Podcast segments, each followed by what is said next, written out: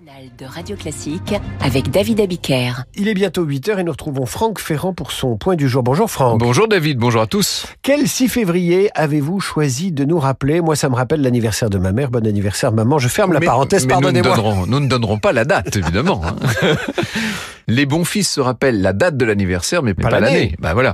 Alors, ce n'est pas le 6 février 34 dont je vous parle aujourd'hui, mais le 6 février 19, jour de la naissance de la République de Weimar, trois mois après l'armistice du 11 novembre 18 qui mettait fin à la Grande Guerre.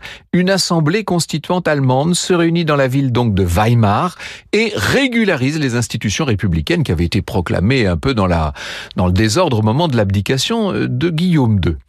Les constituants étaient désireux de créer le système le plus démocratique euh, qui soit pour rompre complètement avec le système impérial. Il va favoriser l'éclatement des partis et euh, les gouvernements de coalition, ce qui n'est pas très efficace, c'est jamais très efficace. Alors, la Nouvelle République n'est pas très appréciée par les Allemands. Non. Les Allemands reprochent à la République de Weimar d'avoir euh, accepté les conditions du traité de Versailles. Vous savez, en juin 19, on connaît la suite. Le pays va subir, parce qu'il est ruiné, la crise de 29 de plein fouet, qui permet au Parti communiste et au Parti nazi de prospérer.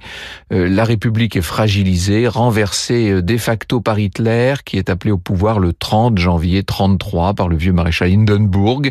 Et une fois au pouvoir, eh bien, il anéantira toute opposition, fusionnera les fonctions de chancelier et de président et proclamera le troisième Reich sans défini de la République de Weimar. À laquelle il faut quand même rendre justice parce que Weimar, c'est dans l'entre-deux-guerres, en Allemagne, une grande effervescence culturelle, en tout Ah cas oui, jusqu'en ça, 1933. sur ce plan-là, incontestablement. oui. Franck Ferrand et la culture historique, on la retrouve à 9h.